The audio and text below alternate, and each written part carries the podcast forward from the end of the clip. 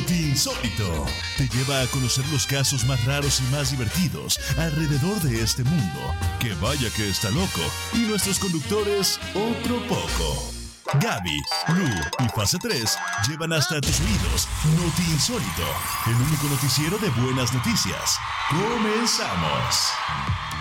Así es, comenzamos en Not Insólito. Ya a las 9 de la noche con 32 minutos. A través de la... Lo siento, ahí se me fue... Se me fue algo en la garganta. Pero a través de la frecuencia del 102.3 FM... Eh, estamos empezando esta emisión que se hace todos los lunes con muchísimo jubilo y con muchísima felicidad a través de este hermoso, hermoso recinto radiofónico multicultural canadiense transmitiendo desde Montreal para todo el mundo a través también de sus redes sociales y de su página de internet la cual es www radiocentreville.com. Y quiero presentar a mi queridísima compañera el día de hoy con ustedes, Gaby. Hola, feliz lunes. Luke, encantada de estar aquí y estar acompañada contigo. Excelente compañía. Feliz lunes y excelente semana. Feliz día de acción y gracia. Oye, justamente ahora que lo estás diciendo, tienes toda la razón, mi querida Gaby. Estamos en Día de Acción de Gracias. Es un día de acción de gracias muy interesante porque está como que la parte curiosa de, que sea el día de acción de gracias. Y, es que no es el mismo día de acción de gracias en Canadá que en Estados Unidos. Exactamente. Es una, es una locura que, el día de hoy lo vamos a esclarecer en este programa. sí, el día de gracias en Estados Unidos es a finales del mes de noviembre. Eh, todo parece indicar que sí. Pero bueno, justamente hoy que andamos celebrando el Día de Acción de Gracias, mi querida Gaby, les queremos agradecer a todos nuestros queridísimos radioescuchas. Pues obviamente que nos estén escuchando a través de la frecuencia del 102.3 FM y a los que nos estén escuchando a través de Spotify, también se los agradecemos y a los cuantos que nos escriben y nos escuchan en las redes sociales. A través de Instagram, de Facebook, de Spotify, de YouTube y bueno, algún día estaremos en todas las redes sociales del mundo. Así es. Y fíjate que para dato curioso, mi querida Gaby, el Día de Acción de Gracias, digamos, más famoso es en Estados Unidos, ¿no? Sí, Y se le denomina el Thanksgiving. Y allá se celebra el cuarto domingo de noviembre. Pero aquí tenemos nuestro propio Día de Acción de Gracias y este año se celebra justo el día de hoy, el 10 de octubre, y el origen también es diferente al de los peregrinos estadounidenses, mi queridísima Gaby. Según lo que nos cuenta la historia, en 1578, el explorador Martín eh, y su tripulación dieron gracias y se observó una comunión en la que simple y sencillamente dijeron, paremos las guerras contra los nativos. Sacaron la banderita de la paz. Dejaron simple y sencillamente las guerras que estaban tratando de hacer por colonizar este, este territorio y simplemente dijeron vamos a compartir la comida con estas personas porque se dieron cuenta que el colonizar este territorio junto con el invierno que era tan fuerte era una cosa atroz que podría arremeter en contra de sus vidas, mi querida Gaby. Bueno, gracias a Dios lo hicieron y hoy se celebra el Día de Acción de Gracias. Así es, algunas versiones dicen que fue en la tierra de Frobisher-Bay, en la actual Nunavut, muy cerca de, Quebec, o bueno, al menos frontera, ¿no? De la provincia, exactamente. Y otras señalan que fue a bordo de un barco anclado ahí mismo en alguna de las de, los lagos, el cual ya estaba empezando a congelarse. Y entonces entraron en una crisis en donde dijeron, nos vamos a quedar aquí varados todo el invierno. Así que comámonos toda la comida que podamos, compartámosla y demos gracias por este momento en donde estamos ahora juntos, vivos y todavía sin frío. Hagamos un festín. Hicieron exactamente un festín, mi querida Gaby. Así que bueno, los exploradores cenaron carne salada, galletas, guisantes blandos y dieron gracias a través de una comunión, de, una comunión por su llegada a salvo a la llamada entonces Terra Nova. La Terra Nova de América para ellos, que definitivamente posteriormente colonizaron en su totalidad todos los europeos. Fíjate. Digo, algunos, algunos españoles, algunos franceses, algunos ingleses, algunos portugueses, pero a final de cuentas todos los europeos cometieron la misma atrocidad que es colonizar estas tierras americanas. Es así. ¿no? Básicamente eso fue lo que sucedió y esto es considerado como el primer día de acción de gracias canadiense y fue 43 años antes del primer día de acción de gracias estadounidense. Así que, damas y caballeros, queremos darles la primicia por si es que no lo sabían, que el verdadero día de acción de gracias es el canadiense. Así es. Porque dicen que el que pega primero... Pega dos veces. Exactamente, y es el verdadero ganador, ¿no? Bueno, no en todas las, no, no en todas las veces, Bueno, pero el que pega primero es el que gana, ¿no? esa es la teoría. Algunas veces. Algunas Al veces. menos en la frase que estamos diciendo el día de hoy, Gaby. Al, al menos, al menos en eso, bueno, pues obviamente el primer día de acción de gracias en América es canadiense y eso hay que resaltarlo el día de hoy. Así que les agradecemos a todos ustedes, nuestros queridísimos Radio Escucha, que nos escuchan obviamente a través de la frecuencia del 102.3 FM Radio Centreville y en este día de acción de gracias que seguramente algunas personas nos están haciendo el favor de que les acompañemos en su cena. Si es así, pues muchas gracias. Para ¿no? nosotros es un honor y un placer estar con ustedes. Así es, y otros otros tantos que van en sus automóviles escuchando mientras manejan. Les mandamos un fuerte abrazo. Y esa es el por qué tenemos el Día de Acción de Gracias, nada más y nada menos, pues este día. Y esto es de acuerdo con el portal de Canada History. Chécate, y para no enrollar muchísimo, porque el Día de Acción de Gracias ha cambiado de fecha muchas veces. 48 años después, el 14 de noviembre de 1606, los habitantes de Nueva Francia, bajo el mando de Samuel Champlain, celebraron las grandes fiestas de acción de gracias, gracias, eh, de acción de gracias, junto con Mick McLean, uno, de los locales, y los franceses eh, simple y sencillamente dijeron, mira, en años anteriores ya hemos detenido la guerra, se dieron cuenta que los nativos de, ese momento tenían algunos sembradíos, ya sea de manzana, de- de- de papa y de otras cosas, y dijeron vamos a compartirlas. Entonces hicieron una cena en donde detuvieron la guerra de- por, por- colonizarlos. Y bueno, hicieron una cena de acción de gracias en donde se dieron gracias a ellos mismos. Y definitivamente fue toda una joya. Y se ha replicado durante muchos, muchos, pero muchos años más. Celebraron grandes fiestas de acción de gracias. Y de esta manera las, eh, se nombraron como las fiestas de Champlain. Y se seguirá replicando, yo creo que... Y así se convirtieron en un evento anual, exactamente. Aunque después le cambiaron el nombre a la fiesta de acción de gracias o el día de acción de gracias. Para más tarde, en 1979, el día de acción de gracias se declaró oficialmente una fiesta nacional para celebrarse el 6 de noviembre. Aunque luego se celebró en diferentes fechas y este cambio se suscitó, nada más y nada menos, a partir del 31 de enero de 1957 se cambió al segundo lunes de octubre y esto fue por el resultado de la Primera y la Segunda Guerra Mundial, ya que el 11 de noviembre se conmemora el Día del Recuerdo. Entonces no querían hacer confusión, Me parece bien. ¿no? Entonces Aclararon todo. Exacto, era como el 11 de, de noviembre es el día del recuerdo de la gente que se murió en estas guerras. Dijeron, vamos a recordar a estas personas, respetemos por lo menos la semana y el día de acción de gracias lo, lo hacemos en otro día, ¿no? Excelente. Y con eso, con eso es eh, como queda resuelto el por qué.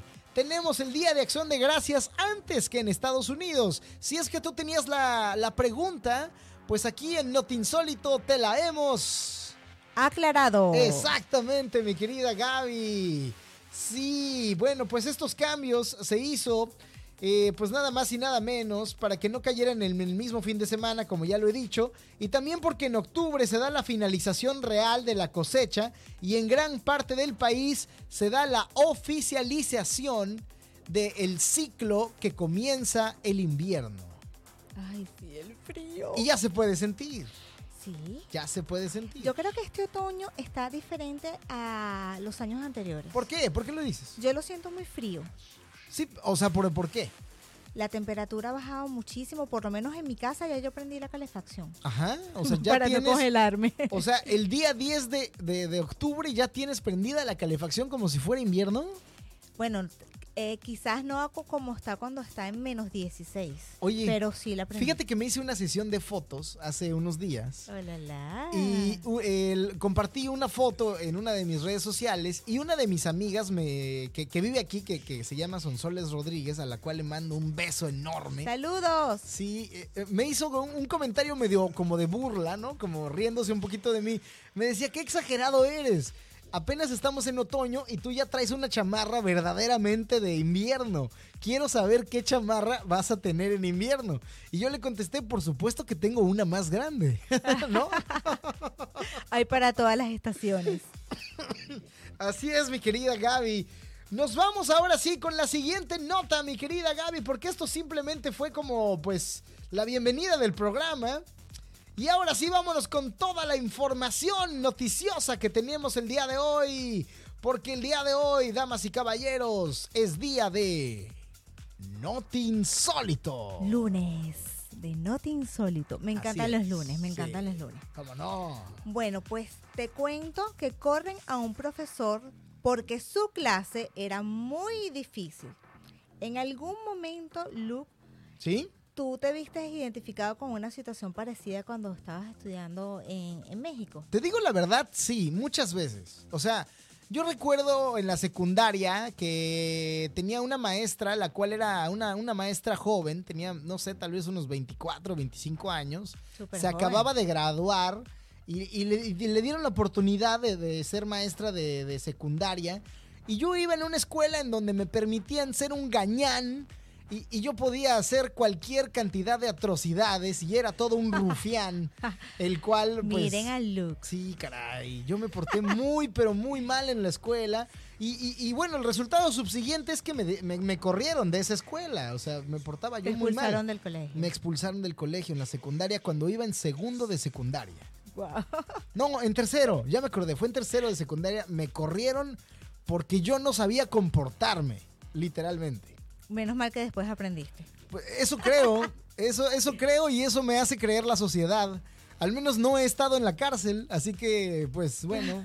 Bueno, y esperemos que tampoco lo estés. No, bueno, ya hay que aclarar que también el estar en la cárcel puede o no ser eh, no, no, no relativo, ¿no? O sea, Claro. podrías ir a la cárcel sin tener que pagar ningún cargo, ¿no? O sea, Exactamente. eso es un error que tiene el sistema que Bueno, lamentablemente. dependiendo de dónde te encuentres, porque hay En cárceles Latinoamérica pasa, en ¿no? donde sales Sí. peor de lo que entraste. Sí, claro, son universidades de- del crimen. Totalmente. Exactamente.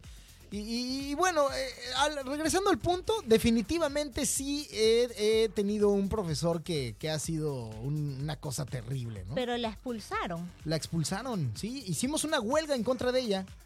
Porque nos hablaba mal, nos decía, nos decía como, a ver, chamaco, y nos gritaba y, y nos dejaba ta- tareas muy cargadas.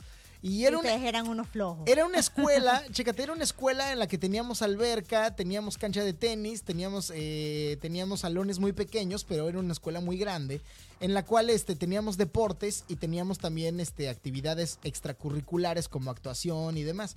Entonces, Pero era bastante completo. eh, estaba muy bien la escuela. De hecho, nos enseñaban inglés, el cual no aprendí por estar echando, pues, de- relajo, ¿no? Eh, Entonces, eh, era una escuela muy interesante y muy costosa. Yo recuerdo que mis papás decían que, que era una escuela muy costosa. Entonces aprovechamos que nosotros literalmente le decíamos a, a los dueños de, de la, de la- de la escuela, les decíamos nosotros y a los profesores les decíamos esta, esta burrada. Y me, arrepiento mucho hoy a mis 30 y- Dilo, dilo. a mis 31 años me arrepiento mucho de esta burrada. Le decíamos, nosotros te pagamos tu sueldo, profesor. Guau, pero eran bastante. Groseros, tenían era- bastante éramos muy groseros, éramos muy groseros.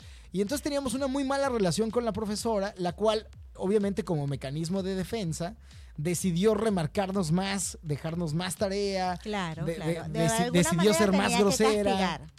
Nos castigaba. Entonces un buen día nos pusimos de acuerdo y nos dimos la vuelta, todos los pupitres los volteamos del lado contrario hacia el pizarrón, del lado contrario, y nadie le hizo caso a la maestra durante toda una semana. La maestra simplemente se desesperó, eh, llamó al prefecto, llamó al director, el director trató de, de, hablar con nosotros y nosotros dijimos no vamos a hablar con nadie y no vamos a tomar ninguna clase hasta que despidan a esta profesora grosera que no nos respeta y nos deja mucha tarea.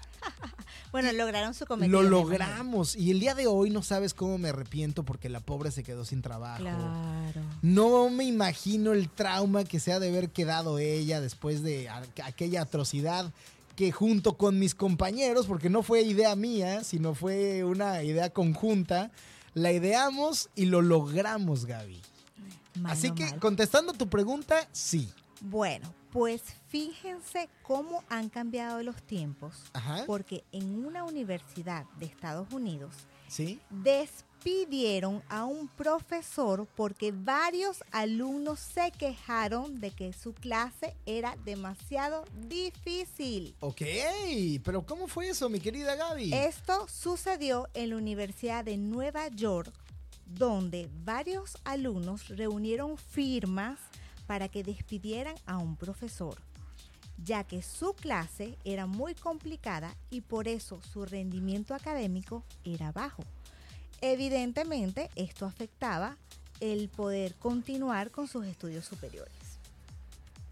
Eso sí, según The Guardian, que es un periódico, no todos los alumnos firmaron esta petición de los 350 alumnos que llevaban esa clase, únicamente firmaron 82 algo parecido como al 23%, pero fíjate que... Sí, es lo que te iba a decir, pues no era, no era tanta gente, ¿no?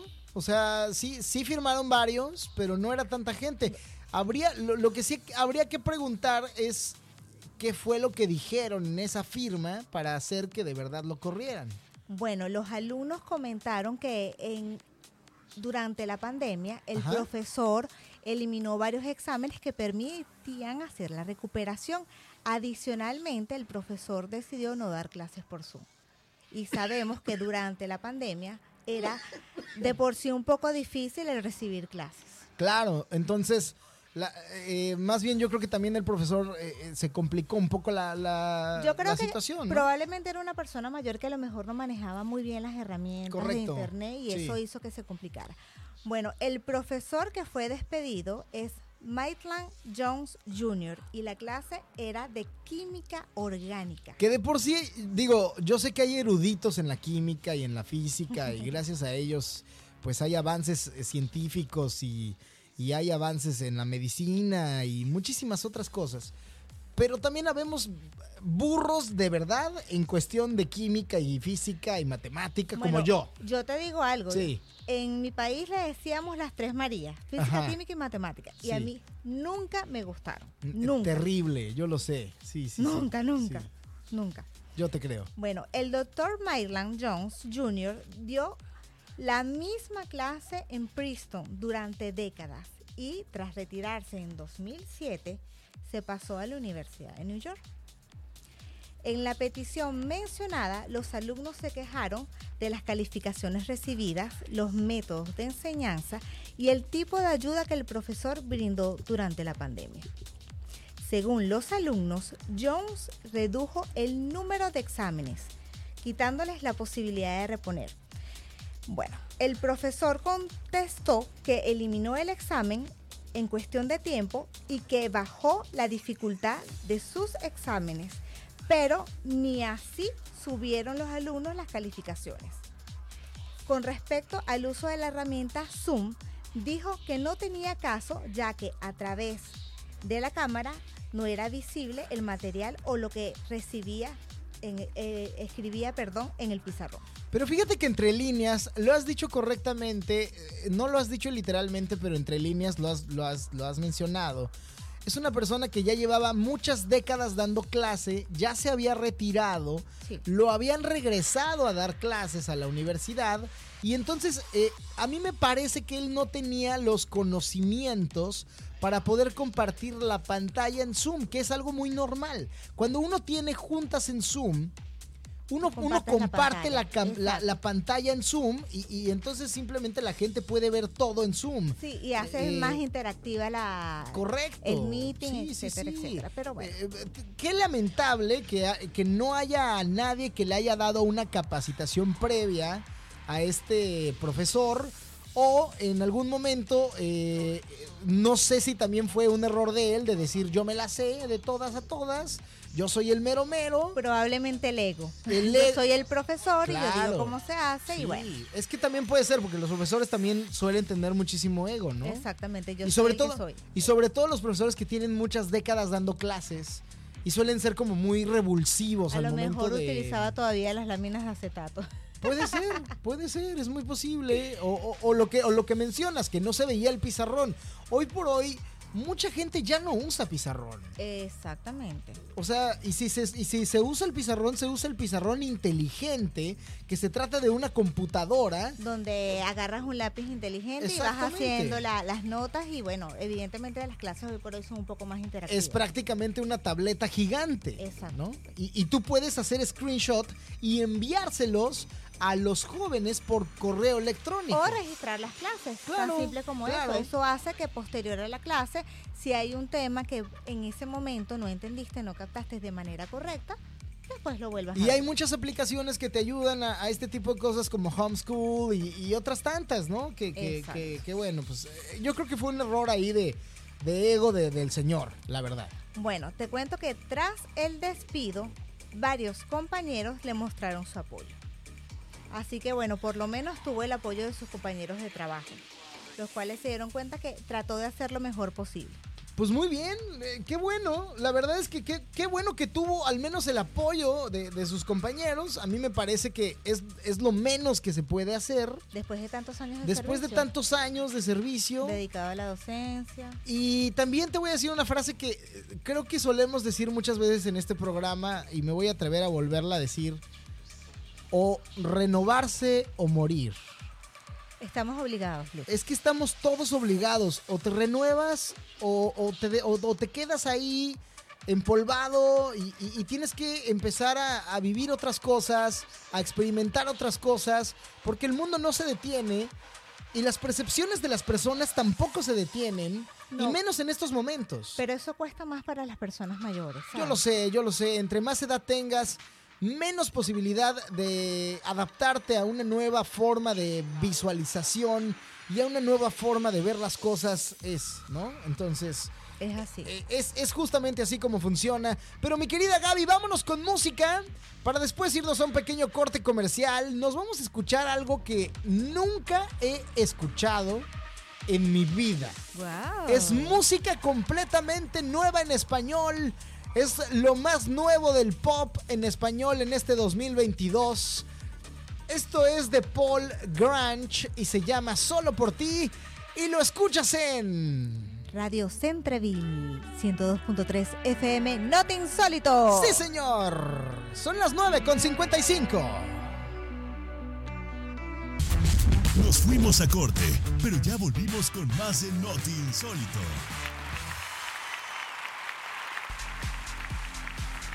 Si ella supiera lo que hicimos tú y yo, Hola, la. me quedé anonadado con esa canción. Ahí dejan muchas cosas a la imaginación. Si ella supiera, si no supiera, si supiera, si sabe, si se enteró, si no se enteró, quién sabe. Pero bueno, Bueno, por ahí dicen que ojos que no ven. corazón que no siente. Exacto. Sí, definitivamente. La canción es a cargo de la India Martínez junto con Melendi y obviamente la canción se intitula Si ella supiera. El día de hoy vamos a estar promocionando música completamente nueva. Es lo mejor del pop en español en este año 2022. ¿Qué Me tal, parece eh? excelente. Así que cada que pongamos una canción, será canción completamente nueva y será música nueva, porque si es nuevo, es not insólito. Claro que sí, por FM 102.3 Radio Centreville. Así es, mi querida Gaby. Vámonos con la información. Porque fíjate que te voy a contar algo, algo que la verdad sí está súper insólito. Es algo que a mí me puso como a pensar muchísimas cosas. Porque creo que yo soy este perso yo soy, yo soy esta persona. Es un chico en Inglaterra que puso un anuncio publicitario para encontrar novia. Imagínate.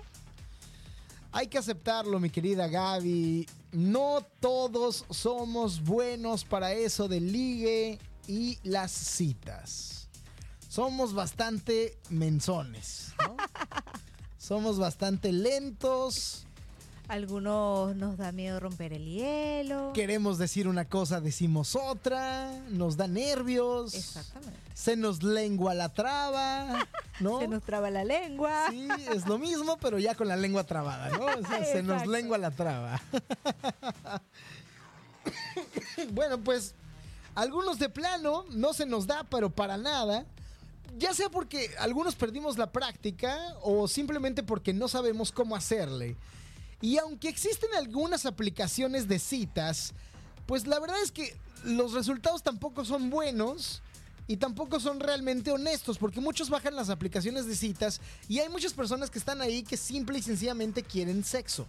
O subes una foto de alguien que no eres tú. Ay, oh, eso es peligrosísimo y caes en, en- en cuestiones de trauma, de fraudes y, y- y todo. De hecho, hay una serie, ¿no? En, en Netflix se llama El estafador de Tinder. No sé si ya la viste. No, no la he visto, Si no la la has visto, te la, te la recomiendo ampliamente a ti y a todas sí. las personas que nos están eh, escuchando.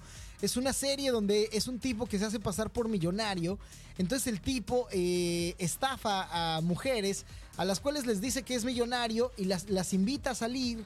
Las cita en hoteles carísimos, las invita a salir a lugares mujer es la que paga. increíbles. No, no exactamente, no en las primeras o, o terceras citas, sino que eh, posteriormente el tipo resulta que le- les cuenta que tiene, bueno, tiene jets privados, anda en automóviles carísimos.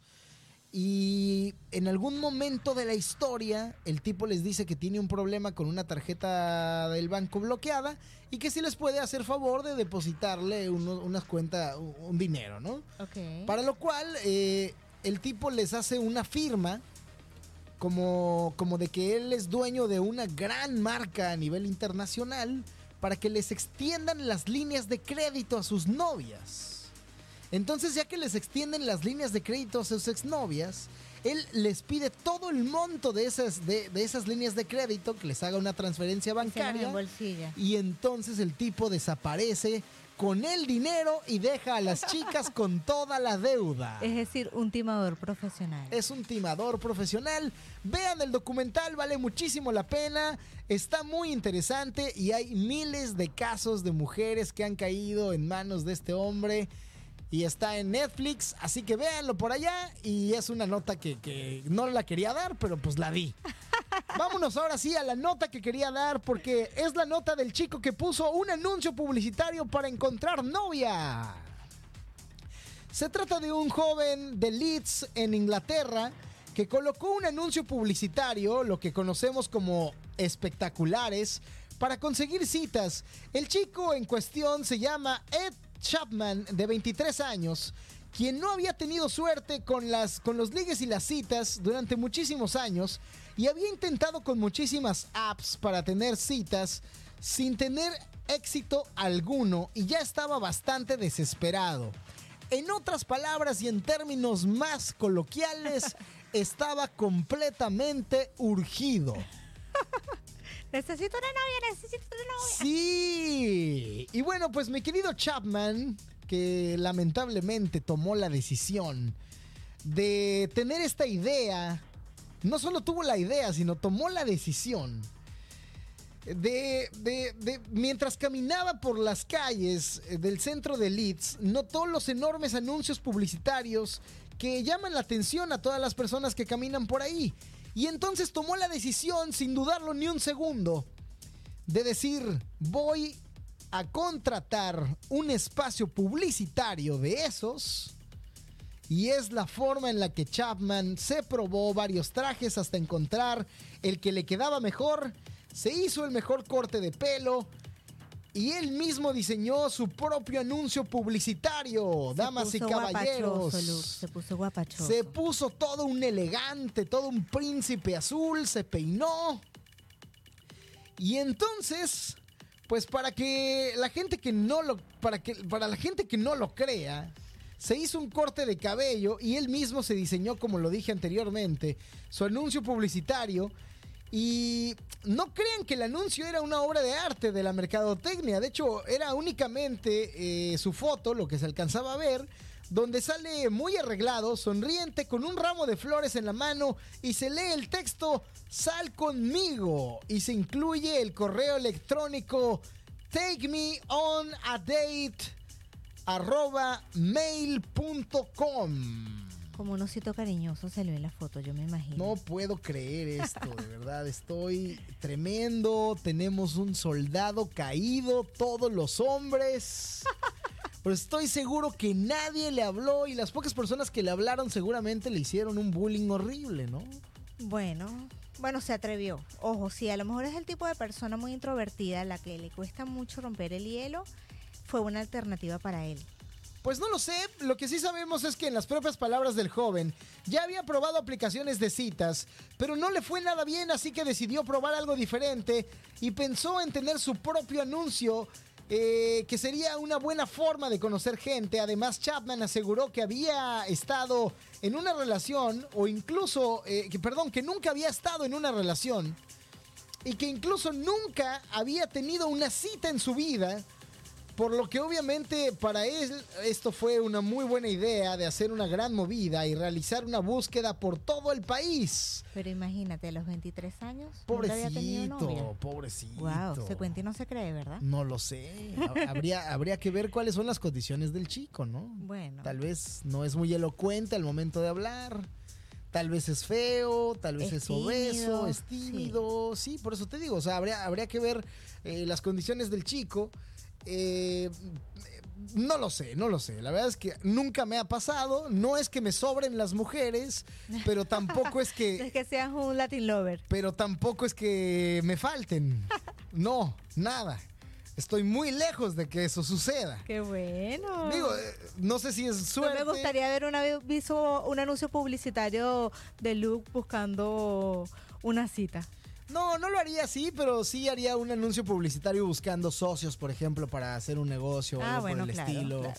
O un anuncio publicitario para que escuchen nuestro programa de radio, No Te Insólito. Claro que sí. A través de Radio Centreville 102.3 FM y nos sigan en Spotify. Pero después de este comercial que acabo de hacer, bueno. Pues muchas empresas dedicadas a los anuncios espectaculares rechazaron su propuesta y de hecho solo una le dio la oportunidad, o sea, ni siquiera las empresas que se dedican a vender en los espacios publicitarios le dijeron, ok. Probablemente no lo vieron como un asunto serio. Pues no lo sé, tal vez dijeron es una broma, pero el punto es que le dijeron que no. Ese es el punto y solamente uno le dijo que sí. Lo mejor de, es que el movimiento de Chapman resultó todo un éxito. El mismo día que colocó el anuncio, recibió el primer correo electrónico de una interesada. Wow, ¿saldría con la primera que le mandó el correo? No lo sé, vamos a descubrirlo junto con la nota. Y es que Chapman asegura que ha recibido muchos mensajes de mujeres entre 18 y 48 años de edad, lo cual me parece muy, muy, pero muy fuera de lugar. Pero bueno, hay mujeres a las que les gustan los hombres jóvenes. Los tiernitos. Sí. Hay mujeres a las que gustan del colágeno. Exactamente. A veces las mujeres decimos, para vieja yo, me consigo uno que esté más jovencito. Eh, exacto, y nosotros los jóvenes decimos que la gallina vieja hace buen caldo. Así que bueno, pues ha estado hablando eh, y ha estado entablando pláticas con varias de estas para concretar citas, tanto Chapman como su familia están felices con el resultado y han invitado a otras personas con el mismo caso a salir de su zona de confort y hacer algo parecido para encontrar su media naranja. La pregunta del millón. ¿Lo harían ustedes? Bueno, yo soy reacia a conseguir pareja por internet, te soy sí, O sea, ¿no te gusta la idea de, conseguir pareja por internet? Mm, ¿Dónde yo creo que ya hace mucho tiempo pude haber pasado por ese etapa. ¿Dónde te gustaría encontrar una pareja, mi querida Gaby? En un restaurante. En un restaurante, ok. En un café. Sí. Probablemente. Ok. En una reunión. Ajá. En una cita. Eh, a lo mejor con o alguien que nos presente en una amistad en común. Sí, ok. Pero así por internet es como a mí no me llama la atención porque no me da confianza. Ok, es un tema de confianza, sin embargo mucha gente sí se conoce por internet y hay gente que se ha casado Sí, y ha sí, tenido hijos, incluso en otros países, ¿eh? O sea, Sí. uno estando en Australia y el otro estando en Canadá, dos polos completamente Se ven opuestos. por cámara, se echan el ojito, Sí, viajan, intercambian ahí un poco de, de- de sexo virtual y, y lo hacen. Sexo virtual. Sexo virtual. sexo- claro que existe el sexo virtual, Gaby, por Dios, ¿cómo haces esa pregunta? Estás hablando con un profesional de él. No, no es cierto. No, no, no, estoy jugando, estoy jugando. Vámonos con la siguiente nota, mi querida Gaby. Son las 10 de la noche con 13 minutos. Momento de irnos con la siguiente nota en Not Insólito. Les cuento que los cascos para bomberos hacen innovación. Sin duda alguna, los bomberos tienen una de las profesiones más difíciles, temerarias y riesgosas del mundo, pero su trabajo siempre será necesario y nosotros como sociedad estamos muy agradecidos con ellos. Así que pido un fuerte aplauso para Eso, todos ¿cómo los no? bomberos en todo el mundo porque todos los días arriesgan su vida. Y sobre todo los bomberos de Montreal, que son, son, es un cuerpo heroico, el cual siempre es el primero en llegar a cualquier desorden que exista en la ciudad. O sea, cuando tú llamas al 911 y hay alguna persona que está en cualquier problema, así sea un gatito, un perrito, una persona, cualquier, cualquier suceso, los primeros en llegar siempre son los bomberos. Ya después llega la ambulancia y la policía. Y todo el mundo. y Ya, sí, sí, pero los bomberos son súper efectivos aquí en Montreal. Les mandamos un saludo a nuestros amigos bomberos, que si alguno de ustedes nos está escuchando y entiende español, los queremos mucho y les mandamos una- un, fuerte, un fuerte aplauso. y gracias y- por la ardua labor que hacen. Exactamente, y no solo a los de Montreal, sino a los, A de, los todo de el todo el mundo. mundo, claro que sí. Claro. Te pregunto algo, porque cuando somos pequeños normalmente queremos, soñamos con tener una profesión u oficio. Tú nunca, Luke, porque normalmente son los niños los que quieren ser bomberos y se, Sí. se identifican con el casco, Sí, las botas. Sí, Sí me Sí, pasó, sí me pasó, pero me duró, no sé si de una semana o dos. Como mucho. Sí, o sea, como que después, después dije que quería ser policía y luego dije que quería ser astronauta y en una, y, ya, y esto ya lo habíamos platicado anteriormente, ya después dije quiero ser locutor de radio y, y aquí estoy. Este aquí. Estoy aquí, exactamente. Bueno, tristemente, a veces nos olvidamos de los bomberos, tanto de su enorme labor como de que hay que echarles una mano de vez en cuando. Ok, ¿de qué forma? Afortunadamente hay personas que están trabajando para alivianarlos en su trabajo. Y ese es el caso de un grupo de investigadores que crearon un casco impulsado por la inteligencia artificial para dar a los bomberos algo así como superhéroes. Superpoderes. Superpoderes, perdón, los bomberos con superpoderes. Oye, qué increíble. Justamente estos días que hemos estado hablando de la inteligencia artificial y los cascos eh, con inteligencia artificial ya existen. De hecho, los, lo- los militares los usan muchísimo. Es que yo creo que nada escapa de la inteligencia artificial en este momento. Ya no, no, no, por supuesto que no. Tu celular es una inteligencia artificial. Exacto. La máquina que está enfrente de mí en este momento, que está haciendo que las ondas de mi voz lleguen hacia sus automóviles en este momento y a sus ondas hercianas a través del 102.3 FM, es una inteligencia artificial. Bueno, en mi caso, a pesar de que, o digamos yo opino que los bomberos, a pesar de ser superhéroes, también tienen superpoderes. ¿Por qué? Porque son capaces de hacer cosas que la mayoría de la sociedad no se atreve. Pues sí, para eso están capacitados, pero síguenos contándonos la nota. Los expertos del National Robotarium de Edimburgo han creado un casco vanguardista con inteligencia artificial para ayudar a los bomberos a navegar en un entorno lleno de humo y rescatar más fácil a las personas. Algo así como darles una visión del extraterrestre en la película Depredador. Ok, o sea, es como un casco que les hace ver a pesar de la bruma y a pesar de las cosas. El casco cuenta con sensores, cámaras térmicas y tecnología de radar. Con eso, los bomberos pueden ver a través del humo, a través de la oscuridad y tener mejores habilidades para encontrar soluciones en búsquedas y rescates. Pero no crean que esta tecnología es para el futuro. Ya está probando un prototipo en el Servicio Escocés de Bomberos y Rescate.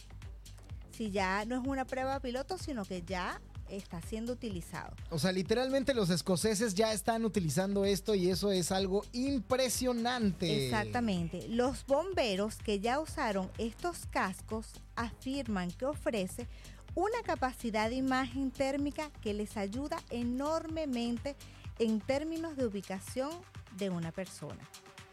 Además, aseguran que pueden escanear una habitación en 5 o 10 segundos.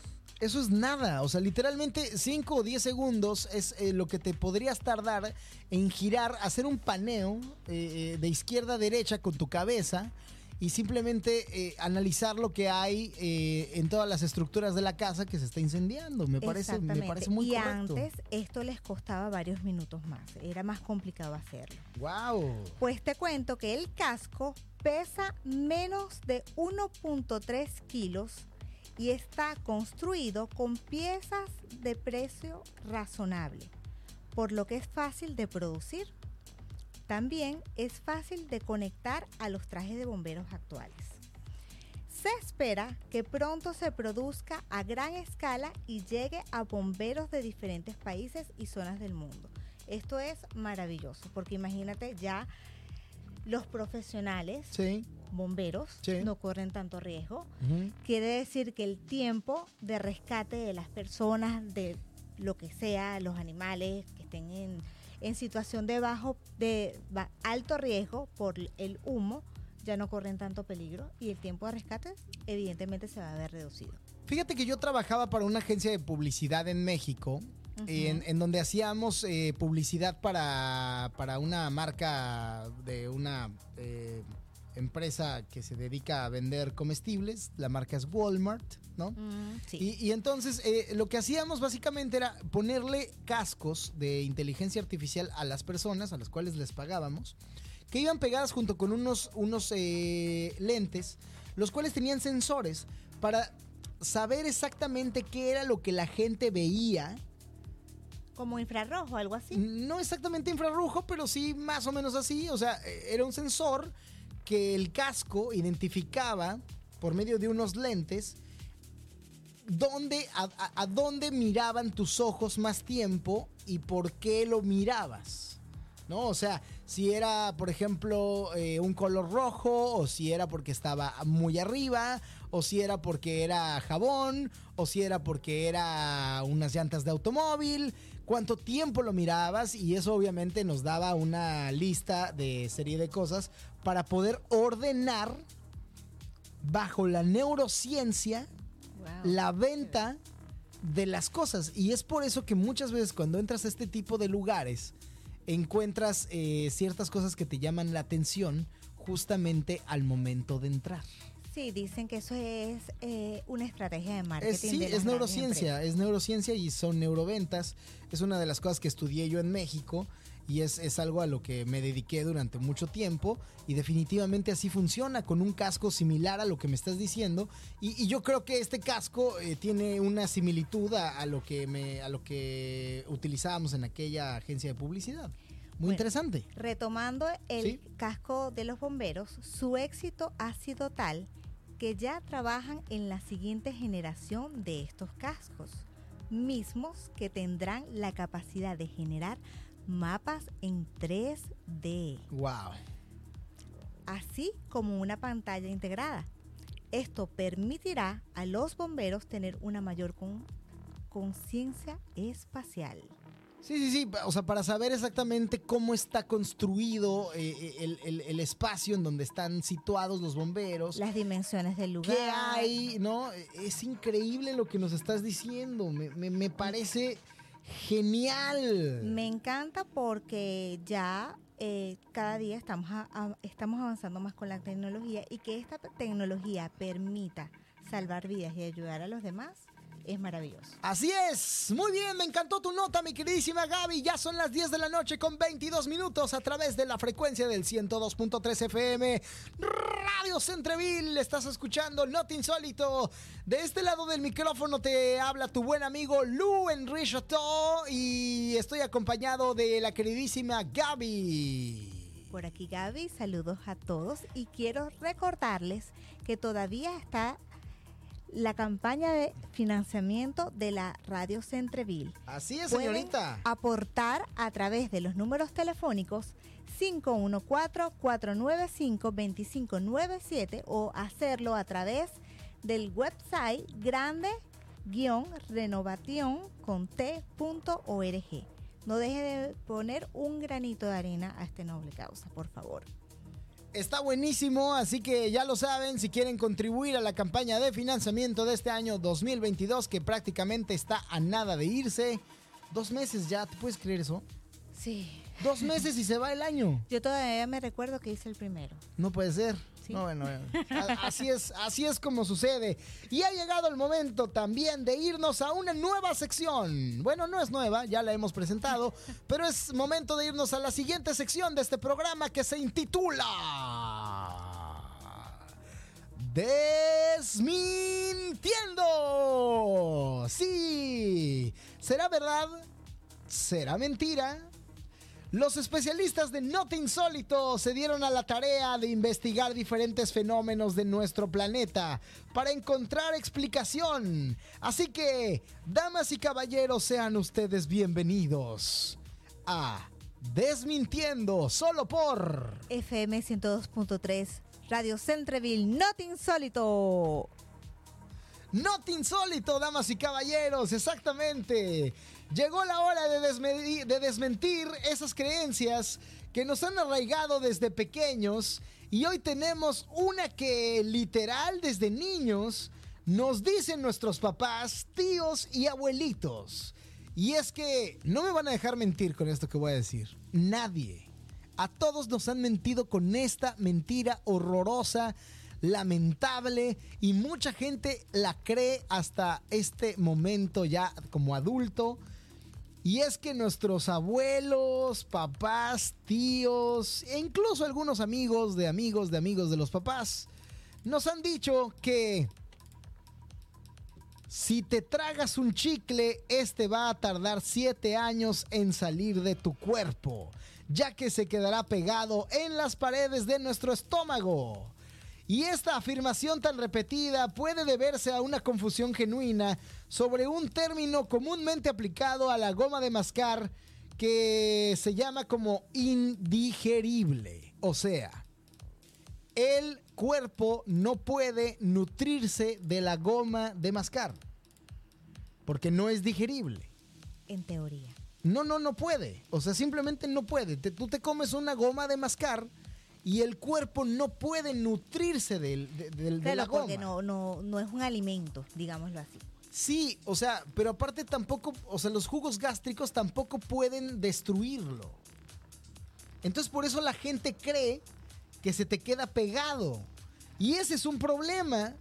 Además de que la goma de mascar se convierte rápidamente en una masa inmutable en la que, en, en- en la boca que a diferencia de los alimentos, apenas se vuelve más pequeña sin importar cuál grande fue, cuánto tiempo mastiquemos, pues obviamente la vas reduciendo, reduciendo, reduciendo y la masticas y entonces la vuelves pues, una pastita que te la comes y ya. La goma de mascar, por más que la masques, sigue teniendo la misma cantidad de goma de mascar. Nunca la degradas, nunca la degradas. Eso es a lo que voy, ¿no? Entonces, alrededor del 15 y el 30% del chicle es base de goma, una sustancia gomosa, indigerible natural o también podría ser sintética, que hace que la golosina sea resistente a la masticada. Cuando a veces los, eh, las gomas de mascar tienen algunos ciertos tipos de sabores, es cuando sí es lo que se lo, lo que sí se digiere, ¿no? Lo- donde sí pierde algo. Exacto. ¿No? Cuando tienen de repente como una especie de pastita como de menta Estilo que, que la, que la rompes, eso sí es lo que sí, sí, sí te puedes comer. Pero lo que es la goma de mascar como tal, no se puede digerir y no se puede destruir en tu boca. Y se queda siempre ensamblada tal cual y como está. Por lo tanto, damas y caballeros, esta golosina que es resistente a la masticada, como lo hemos dicho anteriormente, crea una resistencia de la goma de mascar al ser descompuesta por los dientes y funciona para respaldar la idea que tiene propiedades especiales que permiten vivir en el sistema digestivo año tras año y la gente por eso cree que dura 7 años dentro de tu sistema y esto es una completa falacia. Siete años es demasiado tiempo. Nah, es una mentira total, total. Por si fuera poco, eh, como se supone que no deberíamos de tragar el chicle, la imaginación entra en acción inventando una razón para esta prohibición. Aunque la base de la goma de mascar se compone de una mezcla de elatomeros, ¿Lo dije bien o no? Porque es la primera vez que leo esta palabra en mi vida. Así que perdónenme, por favor. Pero la voy a leer de nuevo porque esto sí estuvo muy, muy fuera de mi vocabulario. Discúlpenme. Es elastomeros. Ahí está. No tengo idea de qué es elastomeros. Hay que buscarlo. Hay que buscar qué, qué- de qué se trata elastomeros. O si alguien sabe qué es elastomeros, pues que, que nos escriba. Y entonces que nos diga de qué se trata la palabra elastomeros.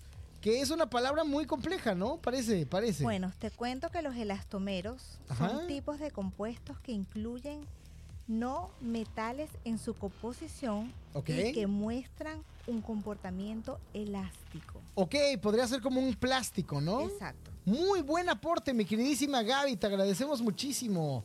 Está buenísimo que nos hayas hecho este gran aporte. Y, y- y la verdad es que estoy muy contento de haber sabido oficialmente que los elastomeros nos vinieron a salvar la vida, mi querida Gaby. Oye, Gaby, fíjate que se me acaba de perder la escaleta en este momento. Entonces, vamos a buscar a los elastomeros de nuevo. Ahí está. preocupes. Sí, oye, y, y- y entonces eh, te, te comes, la, te comes la, la goma de mascar y, y- y- y como son elastomeros, pues simplemente no, no pasa absolutamente nada, ¿no, mi querida No, Gaby? simplemente es como que si estuvieses masticando plástico. Exactamente, estás, estás ahí pues masticando plástico. Cuando llega estos elastomeros, que ahora sí lo digo bien, a, a tu pues a, a- a tu a tu cuerpo, son resinas grasas, emulsionantes y, ceras que resisten a los esfuerzos del cuerpo para descomponerla. El chicle no pertenece, no permanece en el estómago y en nuestros intestinos donde tiene la mayor actividad. Y también recordemos que nuestro deseo de masticar el chicle sea de forma bastante natural, masticar la resina de los árboles es una práctica milenaria que se lleva por muchos años, que de hecho parece ser es una herencia americana que se hace en, en muchas partes en América, en las tribus. Lo que hace sentido, obviamente, es que nuestro hábito de masticar el chicle sea probablemente eh, haya estado siempre con nosotros. Por ejemplo, en, 1900, en 1848, John Curtis de Halton observó un grupo de madereros masticando resina de un abeto y a partir de esta, de esta vista tuvo la idea de hacer un negocio lucrativo, el primer negocio de vender chicles. Sí, gracias a él todos comemos chicle. Ándale, mira nada más. Es, es una cosa increíble porque se convirtió nada más ni nada menos en un evento clave en la historia de la goma de mascar que involucró al notorio y general mexicano Antonio López de Santana, que por cierto fue presidente de México, el cual se le conoce muchísimo por haber vendido la mitad del país a Estados Unidos y haber entregado Texas, Nuevo México, California y, y muchas partes del norte de, de lo que en ese entonces era México. Un, un presidente muy odiado, por cierto. El mismo hombre que ordenó también la toma de Álamo y como ya lo dije antes, vendió a Estados Unidos el territorio de México. Santana le presentó el chicle al inventor neoyorquino Thomas Adams eh, con la idea de comercializarlo como sustituto del caucho. Ese plan no se concretó, pero la resina demostró ser útil como base para la goma de mascar. Y el día de hoy el nombre de Adams todavía aparece en las cajas de chiclets. Así que todo mundo conocemos a los chicles Adams. Claro que sí. Y esa es la razón del por qué todo mundo conocemos a los chicles Adams. Pero bueno, hay una pregunta. Y la pregunta es, regresando al tema, es, ¿el chicle se tarda siete años en salir del cuerpo, sí o no? La respuesta es definitivamente no. El chicle no se tarda siete años en salir de nuestro cuerpo si nos lo tragamos. Por muy pegajoso que parezca el chicle, fuera del cuerpo, una vez que se envía por el canal alimentario, no es muy diferente a la mayoría de las cosas que tragamos. Es decir, aunque fuera el chicle, eh, aunque fuera chicle, nos parezca una sustancia muy dura y difícil de digerir, una vez dentro de nosotros, aun cuando se digiere, su ciclo es muy similar al de otros alimentos que consumimos y no se queda pegado y lo eliminamos, así que simplemente vamos al baño y pues digamos que el chicle se avienta por un hermoso tobogán humano, el cual simplemente llega a una gran piscina y después a un remolino por el cual simplemente se va por un ducto el cual no tiene fin de aguas negras. Bueno, es importante mencionar que aquellas mujeres que tenemos madres o los padres también, porque la crianza no es solamente de las madres, tenemos que estar pendientes de que los niños de una cierta edad no coman chicles, porque los niños es más peligroso. Sí, porque se podrían ahogar, ¿no? Exactamente. Exactamente. Sobre todo si son chicles de estos que son como, como bolas gigantes. Son aproximadamente de unos 5 o 6 centímetros eh, en, en esférico. Y eso, eso le- le- les considera pues un problema, ¿no? Entonces, damas y caballeros, ¿eso significa que es bueno tragarlo? Pues no, tampoco, definitivamente no. Y mucho menos en cantidades grandes.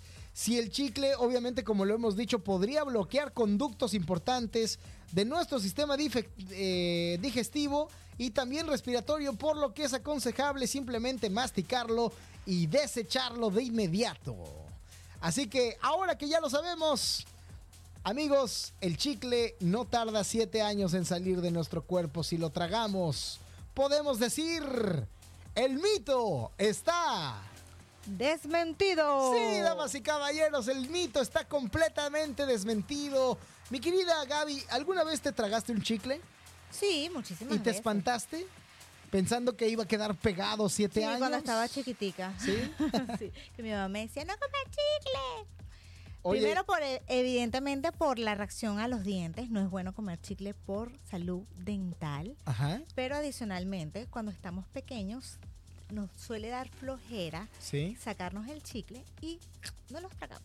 Sí, bueno, no sé. Yo nunca, o sea, me he tragado un chicle por error, por sorpresa, de que abres como mucho la boca y Se va. jalas el aire y se te va el, el chicle, pero no me tragué nunca un chicle por flojera, Gaby.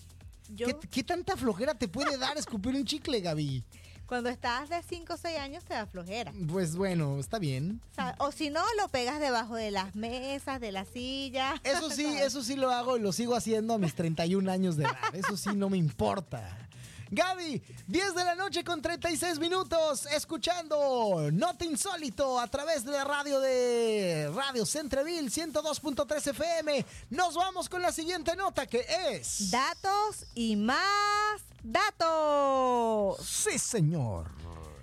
Si quieres lucirte en tus reuniones con tus amigos y familiares, checa los datos más sobresalientes de diferentes temas y haz crecer a todos haz creer, perdón, a todos que tus conocimientos son dignos de un iluminado. Esto es datos y más datos en... ¡Not insólito! Es así.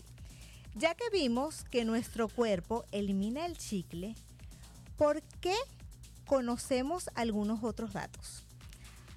Así nos sorprendemos con todo lo que puede hacer nuestro cuerpo y de paso seamos capaces de hacer inspiración o agarrarnos inspiración para cuidarlo más y protegerlo, como apapacharlo con ejercicio o con una buena alimentación.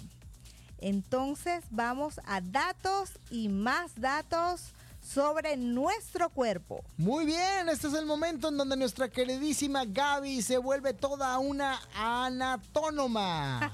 ¿no? Bienvenida a la anatomía, mi querida Ay, Gaby. Gracias. Pues les cuento que producimos saliva suficiente para llenar dos albercas. ¿Qué? Qué asco.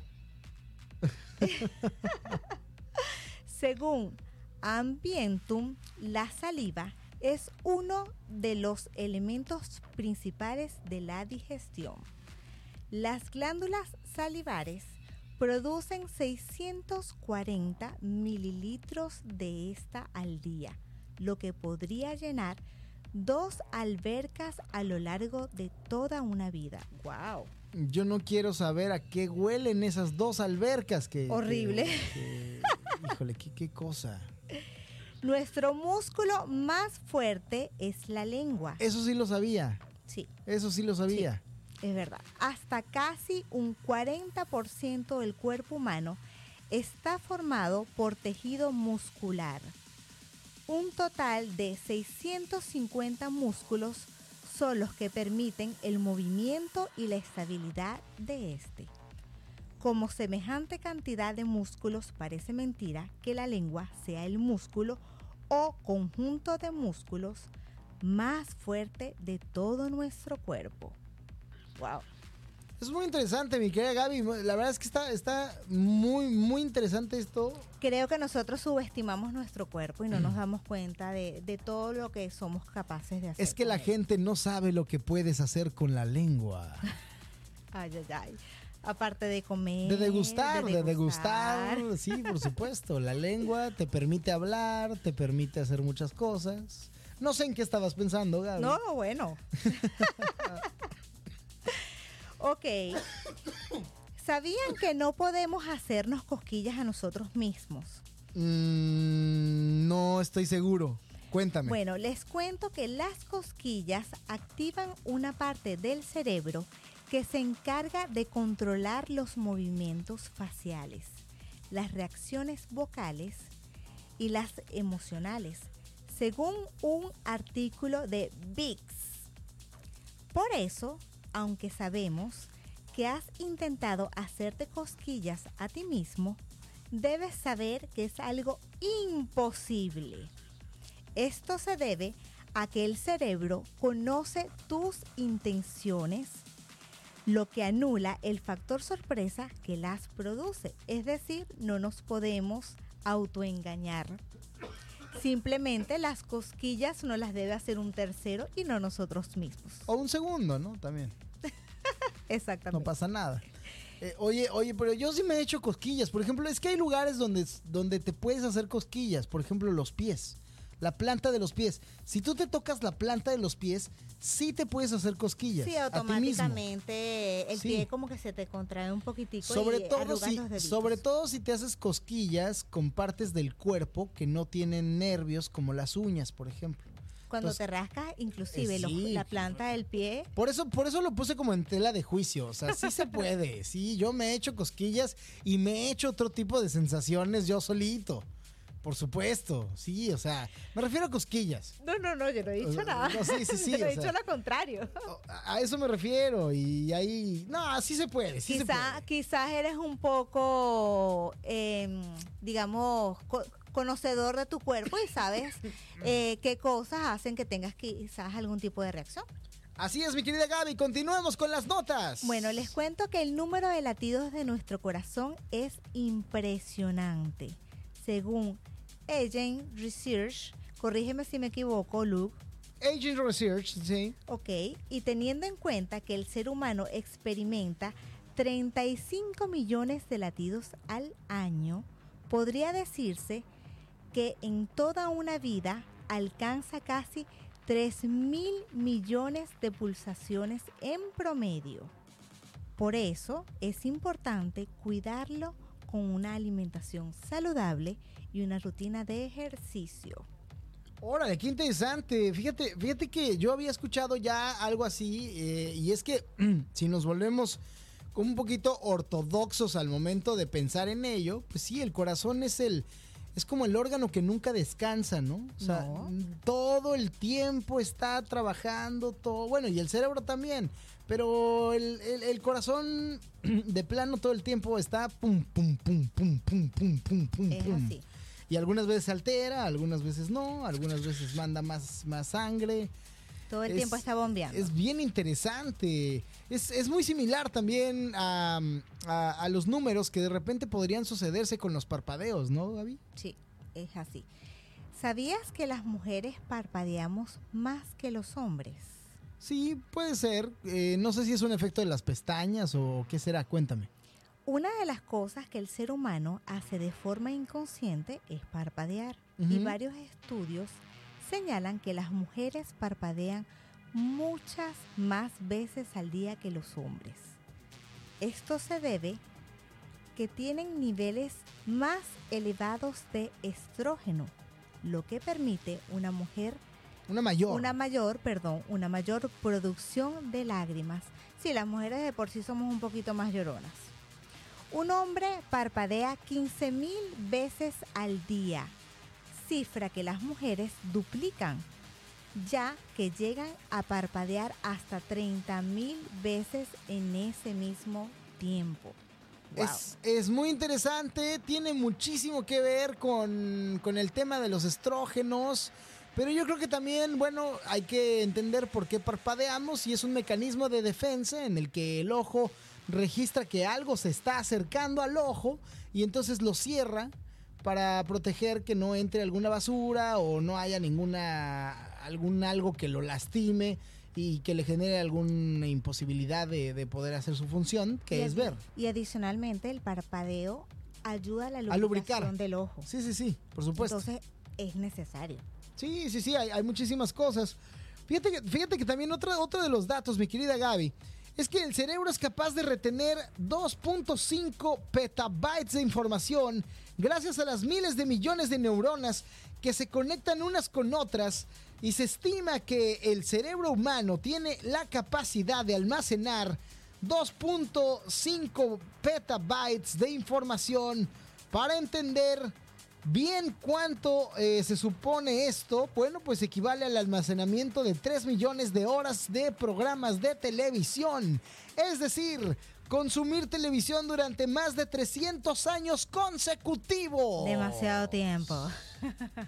Fíjate que hay una teoría que dice que los seres humanos no usamos el 100% de nuestra conciencia, que solo usamos el 10% de nuestra Que conciencia prácticamente nada. y que todo lo demás queda registrado en el subconsciente. es así. Entonces, mi querida Gaby, personas que han entrado a su subconsciente de una manera muy, muy, muy, muy interesante y fuerte, se han encontrado con que en ese subconsciente tienen registrados todas las conversaciones que han tenido en su vida, cosas que han escuchado en la escuela, y hay muchísimos estudios que se están llevando en este momento a cabo, incluso aquí en Canadá, con inteligencias que se les colocan a los seres humanos para tratar de extraer esa información que queda en el subconsciente en las personas y tratar de borrar algunos episodios o de implantar algunos otros, lo cual da mucho miedo. Sí, imagínate que te cambien tus recuerdos, tu memoria. Sí, Wow. bueno, en algunos casos, por ejemplo, cuando tienes algún momento traumático, como por ejemplo Sería bueno hacer eso. algún secuestro, algún algún eh, ver algún asesinato o algo por el Algo estilo. que te marque, sí. Me parece que sí es eh, hacerlo. interesante y sería buena idea. Lo que sí, y creo que estaría muy mal, es que cayera en malas manos, ¿no? Exactamente, que caiga en las manos equivocadas. Luke, ¿sabías que existe una parte del cuerpo a donde no llega la sangre? No, no tenía idea. Pues te cuento que la córnea recibe oxígeno directamente del aire, Ok. por lo que no necesita tener suministro de sangre como el resto del cuerpo humano. Eso es muy interesante. No, no, no, me, no tenía ni siquiera idea de que esto podía suceder. Pero bueno, qué bueno. El oxígeno ahí hace su labor. Y bueno, qué, qué bueno, la córnea ahí.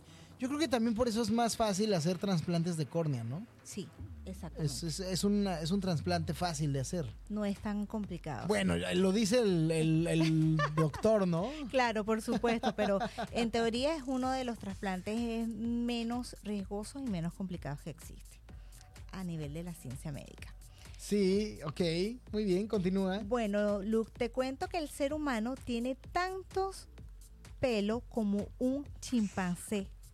As- Eh, Eso sí lo sabía, Gaby. Y, y- y sabía que lo que, lo que sucedió, creo, a, a reserva de que tú me digas lo, lo contrario, es que el pelo no se ve, ¿no? Es microscópico. Exactamente. Sí. Hay muchas partes de nuestro cuerpo donde no se ve de la misma manera que en otras. Sí. por lo cual la cantidad de pelo que posee cada uno es bastante similar. La diferencia está en que el pelo humano apenas tiene utilidad en algunas zonas y es casi imperceptible. Claro, no, sí, eso sí lo sabía. Así que, damas y caballeros, todas las personas que en este momento, en este video me estén viendo calvo, eso no es verdad. Yo sí tengo pelo, como si fuera un chango. Bueno, les cuento que nuestro olfato no es tan limitado. Investigadores de la Universidad Rockefeller de Nueva York y la Pierre et Marie Curie de París comprobaron que el olfato humano es capaz de distinguir una gran cantidad de olores diferentes, más de un millón.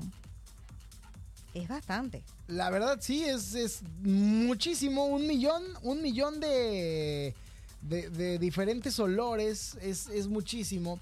Fíjate que el otro día estaba, estaba leyendo que hay el olor más insoportable que haya existido alrededor de la Tierra. ¿Te imaginas cuál es? Berro, el de las heces. No, no, no, no, eso es, es un olor que se puede, que lo hueles todos los días incluso. Sí, pero eh, No, es no, pero no es el más insoportable. No, bueno, quizás no es el más insoportable, pero no es agradable. Es un reporte que hizo la NASA en 1998 y el olor más insoportable que existe es el del velcro, que son estas dos cosas que se pegan para poder adherir de repente, no sé, las chamarras o, o las telas. El velcro quemado. Si tú quemas el velcro y, y lo, lo llevas a nivel de combustión, el olor que expide el velcro es el peor olor que cualquier ser humano haya podido oler en la historia de la humanidad. Bueno, en mi vida lo Mucho lo más, mucho más allá de la putrefacción que un cuerpo muerto podría lle- llevar Uy, a cabo. ya es bastante. Que ya es muchísimo, sí, Sí, imagínate. sí, sí. Obviamente digo, no es lo mismo un velcro gigante quemándose, incendiándose, que un cuerpo humano o un cuerpo de una vaca descomponiéndose, ¿no? Exacto. Eso es, eso es ahí como muy, muy interesante. Tenemos todavía pues, un poquito de tiempo para irnos con un poquito de más notas, mi querido, mi querida Gaby. Y fíjate que nos vamos con una nota que ya se está volviendo toda una tradición en este programa. La nota es la siguiente. Tú preguntas, nosotros. Respondemos. Sí, señoras y señores, tenemos la respuesta a las más grandes incógnitas que te puedes imaginar. ¿Qué fue primero, el huevo o la gallina? Lo sabemos. ¿Por qué se expande el universo? Lo sabemos. ¿Cuál fue nuestro propósito o cuál es nuestro propósito en la vida? Eso lo tiene que saber cada quien. Es- eso sí no sabemos, la neta ese sí no, ese sí está complicado. Es algo muy particular y personal. pero para todo lo demás, tú preguntas y nosotros respondemos aquí en este programa No Te Insólito. Así que estamos llenos de, de felicidad porque entramos a nuestras redes sociales y ustedes nos preguntan cosas que muchas veces no, no nos dejan dormir.